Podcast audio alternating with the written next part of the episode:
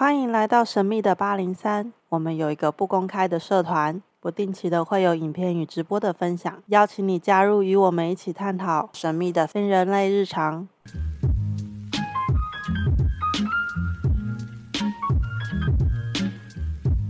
一样，又是我们心灵词汇总堂的总堂主。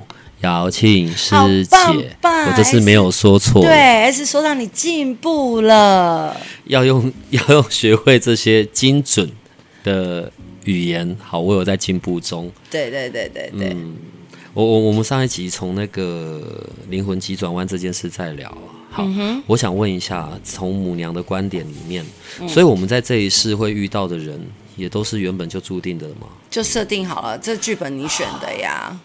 所以，譬如说我办公室这几只，我要这样被他们凌虐，也是我选的嘛？嗯，对，因为你有你是 S 嘛，还是 M？刚刚的脏话会帮我消音吗？哦，为什么要遇到这些人呢、啊？很烦呢、欸。他们来成就你的、啊，有没有？是不是？可爱小童工们，你看大家都在点头，还要剥蛋给你吃呢？S 说这样。消失一下，父母会死吗？所以他们是不是来成就你？也才这么一次，没有上次人家帮你买包子。大家等一下，等一下，所以我们会遇到这一世里面的的人，嗯，嗯哦，我们常常在讲哦，譬如说父母亲跟小孩，好了，对，这是一种镶嵌在的关系吗？当然不是啊，这其实是一个。对我来讲，嗯，呃，有这样的对话其实是挺不健康的。那应该要怎么说？他已经先为这段关系设了一个执念在里面。爸爸妈妈是我们在生命里面的第一个人际关系，对，所以有多少所谓我们每次在讲啊原生家庭啊或什么什么的，对，这种关系其实有的时候又还蛮难。处理好的，嗯、呃，我不知道在哪边看到，好像之前有部电影叫《孤味》吧？哎、欸，我们最近超爱聊电影，嗯、我没有看过那部片啊。嗯嗯。然后，但我们办公室有人有看过，回来就有在讲。嗯。所以家可能是我我们要回去的地方，或者我们最能够感受到温暖的地方，嗯、但也有可能是最刺伤我们的，嗯，或者让我们最想逃跑的。嗯。关于呃这种亲子的关系上面，嗯。哦从母娘的角度，又会是怎么看待的呢？成就，成就彼此。大姐，你讲中文可以好好讲话吗？吃翁成，二生成，鸡怄就，四生就，这是中文叫成就。家庭怎么成就呢？啊？家庭怎么成就？那我可以聊聊我自身吗？好，我从十二岁的时候，我的体质就开始被改变了。嗯，那我父亲是个军人。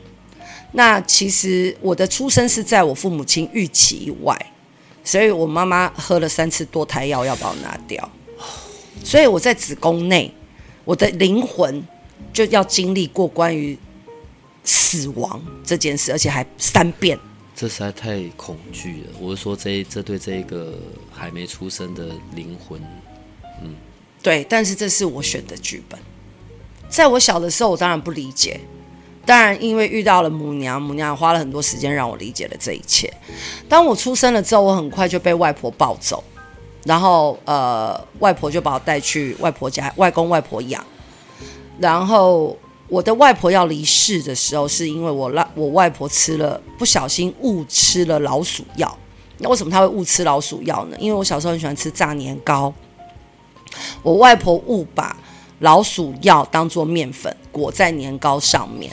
然后他就炸了，炸了之后呢，他就要等我回去吃嘛。因为我小时候在福隆乡下长大，我很我很野啊，然后就在外面玩玩玩玩。我外婆就把年糕放在那个三合院，然后就放在那个压屌上面。然后那时候你是在外面。对，然后呃，外婆就担心，她就在那边等我的情况之下，她就吃了一口。对，然后我。我是第一个发现我外婆尸体的人，可是那时候我才四岁多，我根本不知道那叫死亡。我就看她躺在那里，嗯，然后我就一直叫她，我就叫阿嬷、阿嬷、阿嬷、阿嬷，然后邻居就跑出来，她已经气绝身亡。所以我在四五岁的时候，我又经历了一段关于死亡。不是啊，这这这一系列的创伤，嗯，其实是大的。是的，是的，是的，是的。然后当然当然我就不被呃，我我印象很深刻吧。我外婆出殡的那一天，我站在她的棺木前面要跟她道歉，然后我被罚站还有下跪。为什么是你？他们觉得起因是我呀。记得吗？我是一个不被祝福出生的孩子。接着，我回到台北和我父母亲生活。然后，呃，我十二岁开始体质被改变，这成了我父亲，呃，对这个家离开这个家最好的理由跟借口。我永远记得我爸爸跟我说就是：“我就是很讨厌你，我造了什么孽才会生出你这种小孩？”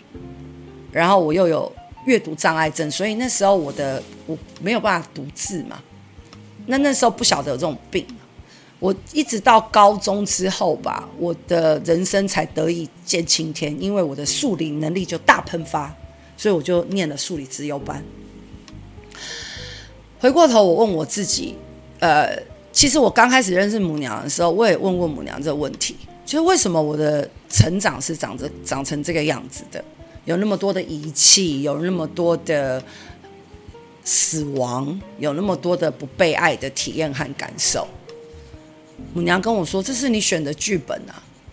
哇塞！我听到的第一时间，我当然没办法接受，谁想选这种剧本？可是回过头，母娘就要我去想一想，为什么我会选择了这样的剧本？因为如果我我现在只是在，好，我我也我我此刻也是非常有感受的，嗯。因为有经历过这一些，嗯，所以才更可以去了解这一些，才更可以去帮助到他人吧。对啊，所以我刚刚讲的成就啊，你说现在我回过头有没有感谢我的我的父亲或者是我母亲？呃，感谢谈不上，嗯，但谢谢他们把我养育长大。但我跟我父母亲的关系就是现在是和平的啊。这是一个饮水思源的概念吧，所以母娘常常讲生身父母嘛，生这一生的生身父母，或是，但我们对于母娘讲孝道这件事情是怎么看的？我也想跟各位听众分享，孝道这件事情是不是愚孝，是一种感恩，但这感恩要有界限啊。因为你不能把父母亲的功课放到自己身上，你有你自己的功课要走。所以，我们关于讲成就，那也因为我经历了这些过程，就像刚刚 S 所长讲的，当我在看待死亡，当我在看待因果，当我在看待当母娘给了我这些，当我有这些特异功能的时候，我在服务众生的时候。就更能平衡了，才是平衡的。对，所以你说亲修呃小朋小孩子是来讨债的吗？还是说我们和父母亲之间的关系是不是修 cam？我不太喜欢这样的对话。对，但我会说的是，这是一种彼此成就的方式。我父母亲也因为我的过程对待，在教育我的弟弟。就很不一样啦，在教育我的妹妹就很不一样了。S 所长，你要哭了吗？不会，怎么可能？这是 我们的父母跟我们的关系。对，关于我们对到我们自己的孩子呢，在成就的这件事上面，又要如何解释？我有我有两个孩子，OK。我对待我两个儿子的过程里面，就是适才发展啊，嗯，带他们看见、体验生命的美好和可能性啊。因为我们自己经历过这些，所以我们反而会带孩子来看这一些。对啊，对啊，对啊。又加上我也我也很谢谢很多来到堂里面的师兄师姐们，我在他们身上也看到他们很多人生的故事。然后他们很多，他们和他们父母亲，还有他们和小孩子之间。像上一集我有分享到一位师一位信众和他爸爸之间的这种过程，所以我格外珍惜我和我孩子之间的缘分，然后我也特别的在乎他们怎么去看待这个世界，看待这个大道吧。对，世界永远是大道，永远是温柔的。只是它呈现的方式可能不是你想要的。呃，家庭关系、亲子关系，OK，是我们在生命里的第一段人际关系。嗯，接着在我们长大的过程，我们周边陆陆续续会出现一些不同的人，可能在每个阶段会有一些很不同的陪伴。嗯，呃，这些出现的人也都是事先就注定好的吗？是的。不管喜欢我的，不喜欢我的，是的。为什么要这样子啊？功课啊，所以这边就叫做这边就回到功课。是啊，不然世界上怎么有那么多的书，对不对？很多的呃作者都特别喜欢写这种啊，对不对？别人怎么对你，都是你教我的。你多说一点，听不懂。很多呀，很多类似像这样的书啊，都是在打开我们心灵上面的界面啊，对不对？什么去你的人生谷底呀、啊？这种书是不是很多？人生不设限，对不对？嗯，我们在探究的，终究都是自己的功课。可是朋友关系也算功课吗？是啊，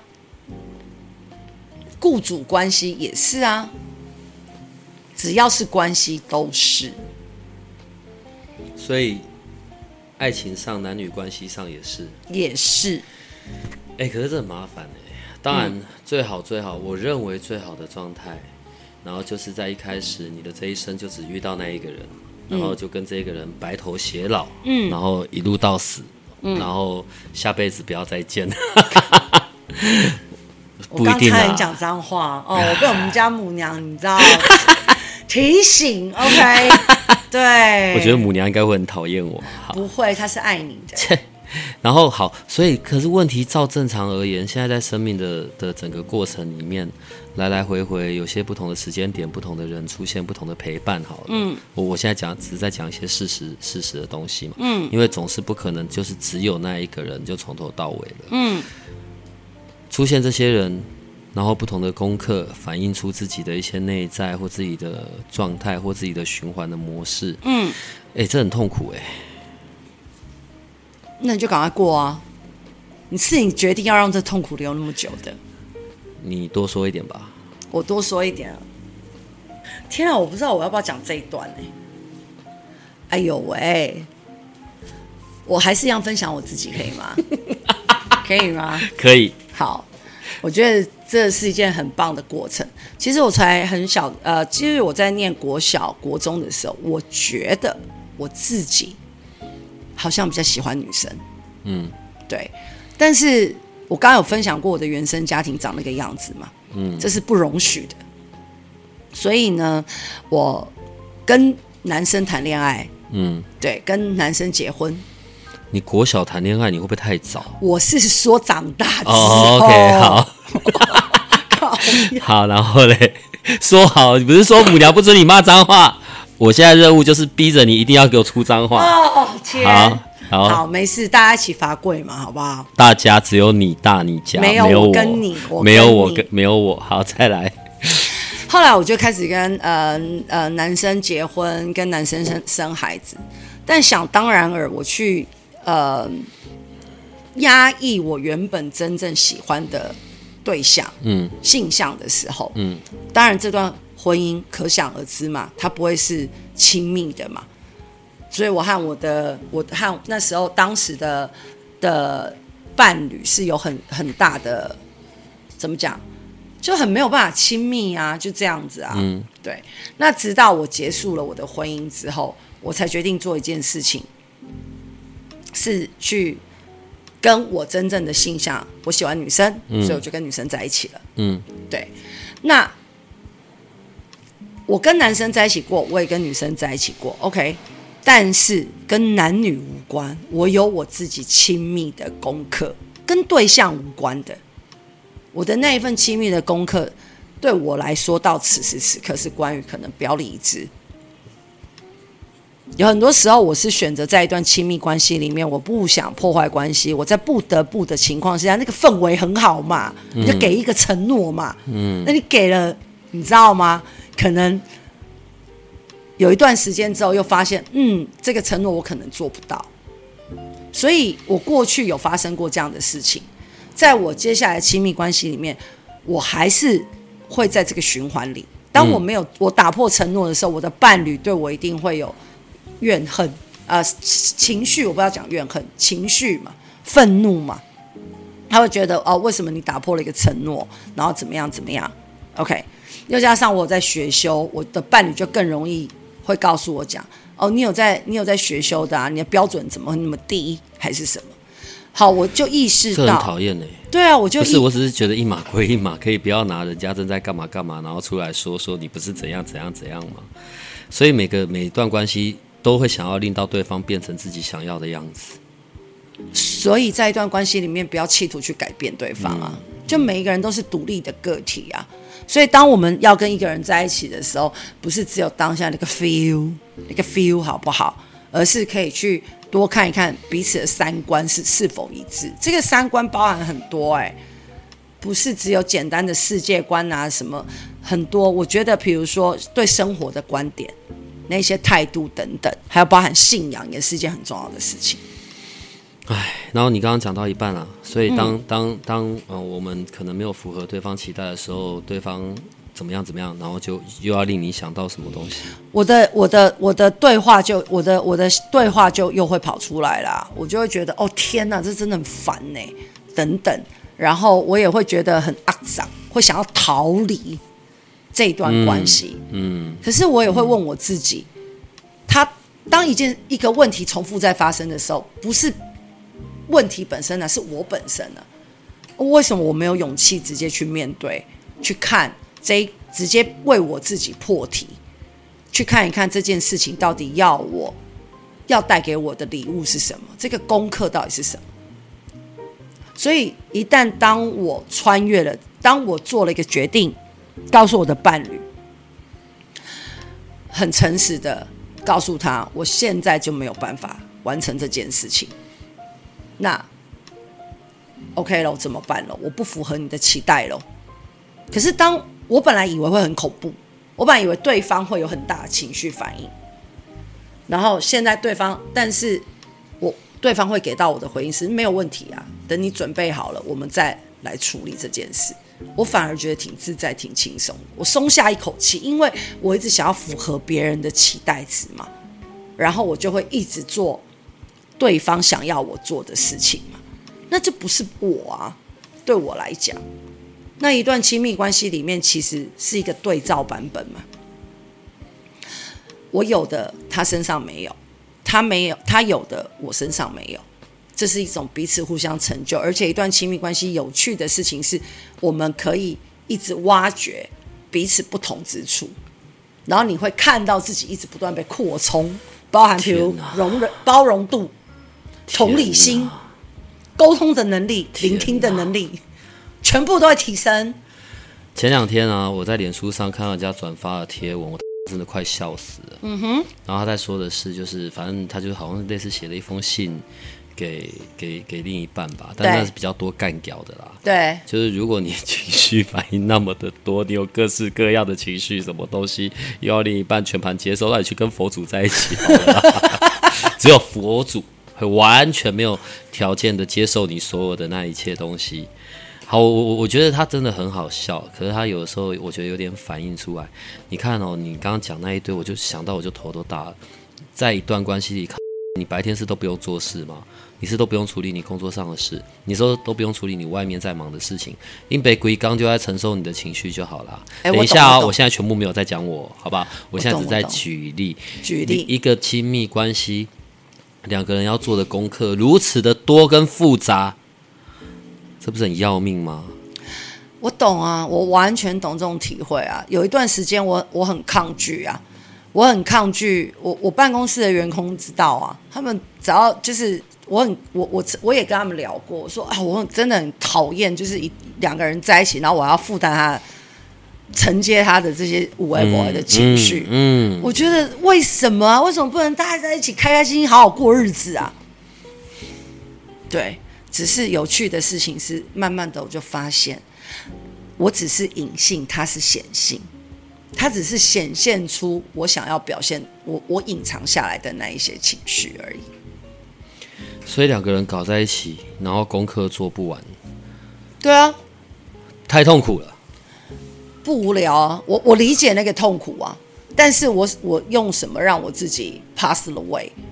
就是，哎，坦白讲，我还蛮羡慕这样的人，这样的人。我伴侣就某某个程度，就是一天到晚就会有各种不同的小情绪在里面。然后呢，操练了我什么呢？有些时候要视而不见。问题是视而不见，不就更麻烦？视而不见呢，然后拉累积，累积到某一个程度呢，你就要处理更大的情绪。这是我的个人偏见。哎，我认同哦，我认同哦，我是完全认同的。这就要靠智慧啦。讲智慧这两个字很概念嘛，但我如果你把它想象是一个一个交手的过程。就很特，就很有很有趣啦。人的一天只有二十四小时，扣掉要睡觉的时间，扣掉你要工作的时间，你你到底有多少时间来处理这一切？很少时间来处理这一切。所以当他来的时候，你可以选择我今天不处理，我可以明天处理啊。就当他来的时候，就跟他说不好意思，你可以先忍住吗？我明天下午两点到两点到四点，我会一段时间，我会，我们那一段时间来处理。那你这段时间别烦我。我会啊，我会啊。你也要另外一个人买单，好不好？所以我会把这个情情绪他，他到时候就开始不买单。为什么要到那个时候才处理？你一点都不爱我吗？不是应该现在立刻马上就先处理好我吗？这样。所以嘛，要有弹性，这就是功课。练久了你就会了嘛，对不对？你说这种事情要怎么样去有一个 SOP？他没有 SOP，但我们只要接受一件事情，知道。他两个人在一起就一定会发生这样的状况。下次有这种状况啊，然后我就直接把那个母娘的照片弄贴在他头上。你看这里，你看他，你开始对他说话，开始这样。这也是一个很棒的方式啊，对不对？哎、欸，我跟你讲，我还真这么干过哎、欸。有一天，我的伴侣呢就在那边跟我。就是吵一些，有些什么，你怎么这么忙，你都没有时间陪我，怎样怎样，然后讲了一大堆，我就默默的拿出母娘经摆在前面，我说：“这位师姐，让我这么忙的是这一位，你有事跟他投诉。”我就默默的飘走了，十分钟之后就好了。嗯，你知道像像我办公室母娘很好用的，我办公室的这些同工啊，当然也都是我生命里很重要的人，很我们也是很要好的朋友。对。然后因为我很讨厌处理这些事，对，不管在我私人领域或工作领域，嗯，所以他们就会说啊，要买一个充气娃娃给我，嗯，然后以避免我孤单过度这样子，嗯，嗯，我我我知道人跟人的互动是必要性要有的，嗯，可是这么多的各式各样的情绪，嗯，负责任的说法不是自己应该先处理好自己吗？这是我们的理想境界嘛，对吧？这是我们的追求理想境界。对，因为听众是看不到的，因为我无止境的翻白眼。这是理想境界，而且并且这无解啊！你要怎么解？每一个人的三观不一样啊，所以我们只能做利益众生的事。所以，当我们选了这一个人，我们就得无条件承受他是有无止无尽的情绪吗？我不会说承受，哎，是当你选择之前，你要想清楚，你有没有办法承接。那现在就跟他说不好意思哦，我承接不了了，呀、yeah.，麻烦你找下一位。是的，这是负责任的版本，为自己的体验负责任。我就会这样啊。可是这样关系上的维护就会变得很难了。就表示你没有想要维护这段关系，你才会再这样子讲啊。就是你承接不住了嘛，我们才会这样子沟通嘛。除非对方他愿意有一些调整，重启谈话，那就有机会再继续下去。讲到这里呢，我觉得就刚好聊一聊另外一个部分好了。假设。假设我现在假设，假设我跟你是伴侣关系，对，可是我是一个无穷无尽、各式抱怨、宇宙无敌大黑暗，对，这其实对于你也会有很大的影响吧？会啊，对我的诸事不顺，然后灵力一定会有影响的啊，一定会有的。所以如果是这样子的另一半，在关系内，这也会造成原本的另外那个人非常的痛苦吧？会啊，什么事都不用做了啊，会啊。唉，所以要靠的是自觉。那为什么你要选择这样？自己是你允许的嘛，对吧？你本来以为我承接得住，你本来以为自己承接得住，但是走着走着，你发现承接不住了。可是现在来演练一下好了。好啊。可是我的这些黑暗全部都是你造成的。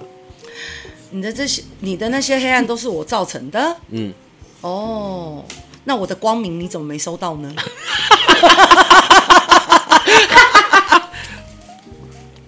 跟你演练好没意思。怎么会？是多么有智慧、有技巧，你是不是就破涕为笑了呢？跟你太难处理了。不会，我会说的事情是用不同哎，用不同的方式去破解嘛，不是只有一招叫做急爆急退。唉，可能因为对我我我说了嘛，我是逻辑脑的，就会不耐烦啊，然后觉得、嗯、觉得、哦、不耐烦很正常。我我一个人的效率。可能都比起我要有一段关系的效率来得更有效、更快速、更快速达成结果。然后因为有一段关系，我就变得非常的麻烦，然后拖住我所有的那些呃创造力啊、生产力啊，哇啦哇啦哇啦，然后也令到我不能思考，令到我不能做事，那我就会觉得很讨厌啊。那这段关系为什么还要留着？嗯。啊，如果没有一加一大于二，没有增，不是彼此增值加分，为什么要留着？但是如果还是有感情的，我说的是感情，舍不得，可能无关爱情，我不知道，因为当一段关系弄了很久之后，这是两件事，已经不确定是不是爱情了吧？这是两件事。哦，你有听过？当有一个女生问男男生说，为什么为什么要分手？男生或有一个人，其不一定是男生啦，我现在只举，对，我们在举例一段关系里面。男生就说：“我不爱你了。”嗯，然后女生说：“为什么你不爱我？我做错什么了吗？”嗯，没有，不爱就是不爱。我觉得我好讨厌在这种很连续剧，我怎么会坐在这边做连续剧？好，你继续，你继续。不爱就是不爱了，没有为什么啊。林北现在琼瑶上身，好，然后对啊，不爱就是不爱了，没有为什么。怎么可以这样？就不爱了。嗯，爱是一件事情，但。我对你有没有情感？有的，我很感恩，并且感谢过去你跟我之间所有的回忆，还有你教会了我什么。但是爱是一个未，是一个持续进行式。此刻我们没有办法再持续进行了，我就没有办法再给到你爱了呀。嗯，对啊，然后就会有很抓麻的过程嘛，对，啊、对不对？女生就说：“你怎么可以这样？你是不是爱上别人？嗯、你是不是心里有别人？这、嗯、是什么？”嗯。这是很正常的，这是普罗大士经历的过程会发生的，但真的不爱就是不爱了。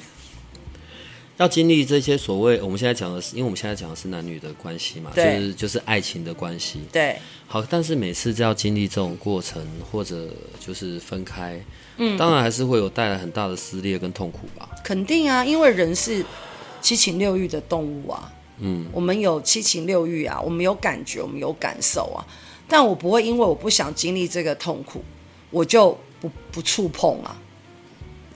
终究会碰到的，一定会，这没有可能不碰的。所以这又回到我们上一集有讲到的关于功课。嗯，好烦哦。你可以叫你老板娘不要这么爱开玩笑吗？没有啊，比较爱开玩笑的应该是我们吧。看到功课假装不知道，哎呦，我不要做，避开就好。对啊，避害出发啊，你越避能避去哪里？避开就不会有麻烦。然后他，你后面要承接的就会更大。哎，人世间的生活已经很累了，是啊，可以放过彼此吗？一样嘛，怎么样一碗水端平，那就是要练出来的，对吧？是不是？一碗水怎么端平，就是要。要操练的呀，常常会有这一种关系上的困扰啊，或者求救的，然后要跑去找母娘嘛。有啊，但找完母娘，我觉得应该会更生气吧？不会啊，就豁然开朗。嗯，没送这样。他当然母娘会给到母娘的，他要指指引你的方方向嘛。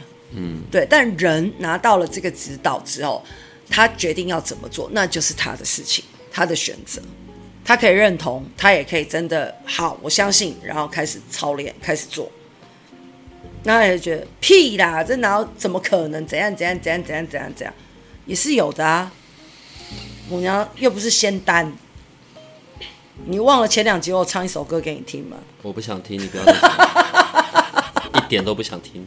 OK，不是，可是你看哦，好，我们刚刚讲，在在人生的过程里，我们可能会有不同的阶段，有不同的伴侣出现。嗯哼，到最后可能，嗯，就是最终的那一个，嗯，就是最终的归宿好了。嗯，这些也都是在下来之前就已经决定好的。对。那干嘛不在一开始的时候，譬如说还没下来之前，然后，哎、欸。记得我们等下晚一点在下面遇到，然后我们就可以。你以为是基因配对吗？你想，你也想的太科科幻了吧？没有这件事，好吗？不是啊，原本在上面就讲好了，那何必要中间还要再经历过别的呢？从别人身上学到一些东西，你有完没完？没完哦。就像那个那只很小的那只很小的灵魂嘛，嗯、对不对？灵魂急转弯，那只很小的灵魂，他是不是经历过好几个导师？嗯，每一个导师都教了他不同的东西，每一个都把他气走。对，对嗯，那终究他会累积这些东西，而来到他的位置上面，这些都是会被累积的、啊，怎么可能不会？然后可能只有累积伤害、累积悲伤啊，其他的都没有累积哦。哦，刚好去宽带机。然后我我想象一个画面，我会觉得比较可怕的是，如果到哪一天，OK，我躺在病床上，我差不多准备要走了，对，然后脑袋里回想起我这一生所有经历过的人事物，对，或者我或者我在不同时期曾经有过的伴侣，好了，对，跟他感受应该很恐怖吧？为什么？为什么？因为每一次的分开都是会很痛苦的啊，但是在一起的时候也很开心啊。哎、欸，你这个很奇怪哎，你干嘛都在讲痛苦的东西啊？还有很多很开心的呀。未来大概会有八个月的时间，本节目不会再谈到任何跟关系类有关的事好了。太极有没有？各位听众，我们都知道有一个太极。对，太极一黑一白，你要站在黑的这一面，它就它就都是黑的；你要站在你要站在白的这一面，它就都是白的。那为什么太极的黑白中间有一条线？那叫中道。为什么不是看站在中间看黑也看白？为什么只看一面？那当然很痛苦啊！就算你有钱，你都永远觉得我干我都没钱。在母娘给过的指导里或法门里，嗯，有关于如何是可以维系一段关系，可以长长久久的吗？还是对这一块是就反正你时间到，你就会遇到正确的人？什么叫正确的人？我时间到了，我就会遇到我的充气娃娃，所以中间这一些是没得处理的。这样，还是母娘她是有曾经关于说这样子的，在关系人类的爱情的这个这件事上面，对，怎么样是可以维系长久的秘诀吗？爱啊，又来了，事实。你多说一点，讲中文啊。那爱里面也有很多东西嘛。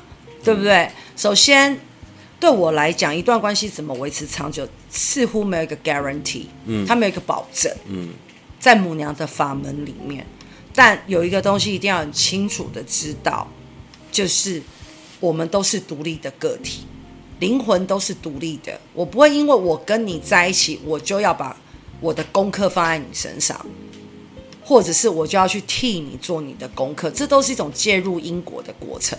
你在阻碍这个人成长，或是我抗拒成长，这样你有理解吗？嗯，所以他没有办法有一个 guarantee 啊。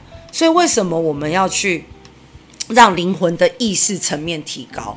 当人跟灵是可以共同创造的，灵魂的启动它只是一条通道，通道的目的是让我们的灵魂的意识被拉高。人跟灵要一起合作。在很多面向上，都可以是一起合作的。所以，为什么启灵这件事情对我们心灵智慧总堂是一个重要的法门？启灵进化，它是一个很重要的过程。当我有灵力来协助我的时候，再加上母娘给的这些功课做辅助，嗯，我不敢，我我我我没有说人生叫做圆满，嗯，但我会说的事情是，你在进入。经历一些过程的时候，你会有方向，不会那么的迷失。因为两个一段亲密关系里面，不是靠承诺、企图心可以搞定的。承诺、企图心，大家记得不要我哔哔哔。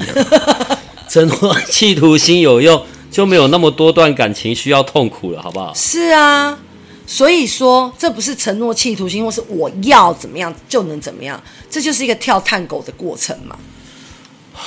又翻白眼了我，探狗探狗又翻白眼探狗探狗。我现在要聊一些别的。好啊，来。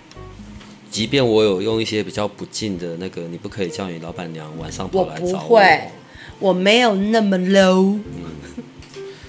呃，在这几集里面，其实。嗯关于你，然后或者母娘，当然都有给我们一些很有用的一些观点提醒，嗯、我觉得那都是很好的。嗯，所以我现在要聊一聊关于心灵词汇总堂的事情。嗯，阿庙什么时候要盖好啊？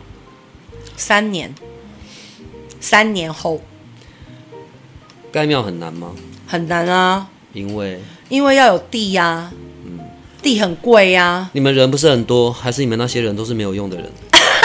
啊，哇是所长，你这一题是陷我于不忠不义呀、啊！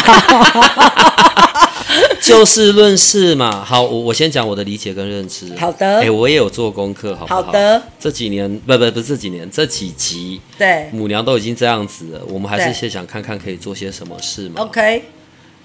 买一块农地是要多少钱？然后接着农地变更，变更完之后，现在盖庙也有那种系统化、组织化的东西。对，对我来看，反而完全是承诺企图心的问题啊！所以我刚刚才会很大不敬的说，所以怎么样？你们那些信众只是有事的时候要找母娘帮忙，其他时候根本没有在做些什么啊。我讲的绝对不是你讲的，这样可以吗？可以，可以。我真的有做功课了啊。Oh, OK，假设。哎、欸，我们讲慈差还是差记好了。嗯，对，每个月定期定额捐一些，或者有些人多一点，一个人捐个一呃一万。举例，我只举例。嗯，举例，嗯。然后，因为我认为，我我我现在真的是凭我的逻辑在看，对我们不可能找市区的地嘛。对。所以应该会找稍微有一点点距离的，但也你也不要远得太夸张，因为我很懒，嗯、好吧，拜托求求你。嗯。然后我找一个，也许大溪、桃园。比较偏外面的，嗯，找到一块农地，嗯，一两百吧，我猜，因为除非你是要盖一个宇宙无敌大庙，那个我就我就不确定了，嗯，农地之后再做变更，嗯，然后变更之后，因为现在有那个都都市法还都更法的那些条例，嗯，对，然后都处理好之后，庙就可以盖啦，嗯，人多好办事，不是这样子的吗？嗯，所以在这整个中间的过程，到底有些什么样的困难呢？最主要还是。呃，资金嘛，嗯，因为我们家母娘办事就是有个短袜啊，对，六百吃到饱，对对对对对对对。我觉得我每次录这个都很完蛋的把费把费，然后我们也不、哦、也没有对外募款，嗯、然后我们也没有在做呃很办法会，也是呃两三千块就可以搞定了。嗯对，我我要先讲在前面哦，我我我讲这些真的不是从不敬出发，我只是有点搞不懂理解，因为这样去过几次之后，我个人当然也会希望说，像这样子的法门，或者像母娘的这一些智慧，嗯，是可以被更多人看到的，嗯，OK，但是现在挤在那样子的一个地方，然后 OK 每次。每个月一次的这种公办时间，哇靠，人就很多，又要排队等。嗯，可是也许有一个庙是很好的，我知道有这个庙，有这个正式的地方，对于他老人家应该也是很重要的，所以我刚才会提出这样子的这些问题。嗯，对。其实呃，母娘对于她坐落的庙大小这件事，他他跟我们讲过啊，她说他坐的地方小小的不用大，我们是我们人要看到这么大的。庙，嗯，所以他更想要的是，他耳提面命在告诉我的，就是有一个小小的庙给他，没有问题的，让他可以做，让他有众生可以来，可以可以供呃上香顶礼，然后他降驾办事。但更重要的是，这个庙以外所衍生出来利益众生的其他的这一些周边，嗯，这是更重要的。比如说育幼院。这是一定要有的，在一开始的时候有讲过，就是从母娘这边衍生出来的。对，呃，关于未来这个协会或者基金会要做的这些事情。对，对但有了基金会，就可以创造更多的就业机会，这就是一个利益众生的过程啊！栽啦栽啦，啦但我们还是得先看现在嘛。嗯，那、嗯啊、你庙的部分到底要怎么办啦？庙的部分要怎么办？我去卖血啊！晚上母娘会找你，我看你有多少血可以卖。没有啦，其实我会说的是，因缘具足的时候，这一切就会被发生，不然这间庙也不会这样子十八年了啊。我们有面临过快要被断水断电、房租都缴不出来的过程啊，对啊，然后也有就是呃，有人也有人一口气认捐一整年的房租啊的这些过程啊。但对于我来讲，身身为总堂主，这些就是我责无旁贷要去完成的事情。这是你很大的责任，知道？而且其实这不是一个简单的。那如果现在这样看，有些什么样的方式是有机会让这件事可以更快速的吗？如果有人要捐我一块地的话，这是最快会发生的。但是我们家母娘有说过，她的地不可以，我不可以收人家捐地。哈，对，这个地要从我来赚。以上，就这样。对啊，剩下的人家要捐什么瓦片呐、啊、雕金身呐、啊，这些都没有问题。但这一块地就是不可以。你等我一下，我现在开计算机，等我一下。我假设你买那块地只要两百万好了。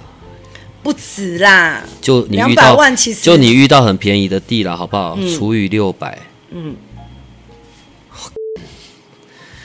你要做大概三千三百三十三次的六百块。对啊，对啊，所以我很认真的在经营我的公司啊，然后也很认真在扶持很多的师兄师姐啊，他们现在都正在创业当中。我有母娘告诉过我，他所有的一切都是他的，妈妈好，孩子就会好。总堂好，其他的这一些相关的事业就会跟着被提升，这是我很确定的一件事情。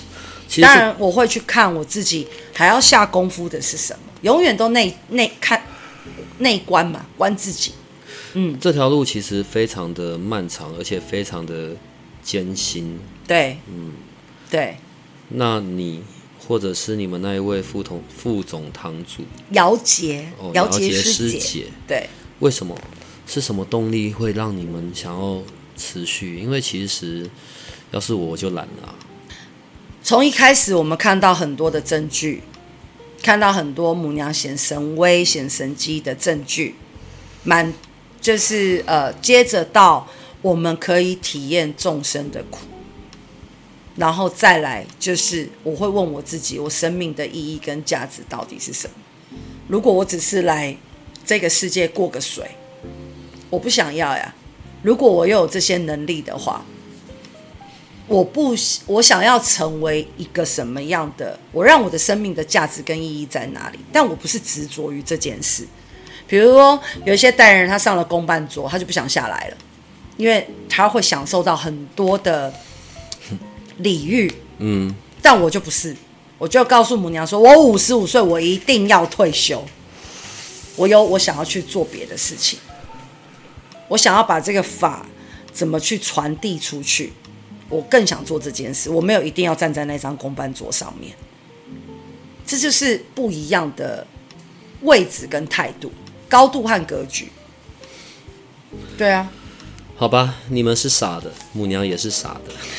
欢迎加入傻子的行列 哦，S 所长。我完蛋了，我今天晚上应该嗯，请他不要来找我，好不好？不会，嗯、你你是很想？你是不是很想？我没有，我一点都不想。你你好几集都都问我这一题耶，不然我可以我可以跟上个书文给母娘，请他安排一下。还是请那个玉皇四殿下。我刚刚当然只是从另外一个角度在讲这整件事啦，因为这些事当然是很艰辛的。嗯嗯，在我们的日常生活里面，如果有一件事情真的具有。我现在指的不是那种个人目标或者公司想要达成的营收业绩，对，因为你们做这件事也没有什么好获得什么报报酬，嗯，也不会有什么有偿的东西啊，嗯，所以我总是很困惑，为什么要做这些事情？呃，如果母娘就是各种神威、各种神机，嗯，那她就自己处理就好了。要神也要人。要人要敬重神，毕竟它是一个很虚幻的，嗯，所以透过人去展现嘛，价值跟意义呀、啊。我刚刚讲的那些话、啊，到时候会不会害你堂里面的人每个都把我当仇人？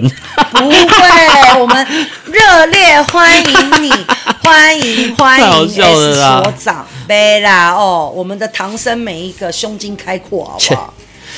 嗯，好，好，好。S 所长，我现在有个特别企划，我想要邀请你、嗯、说说。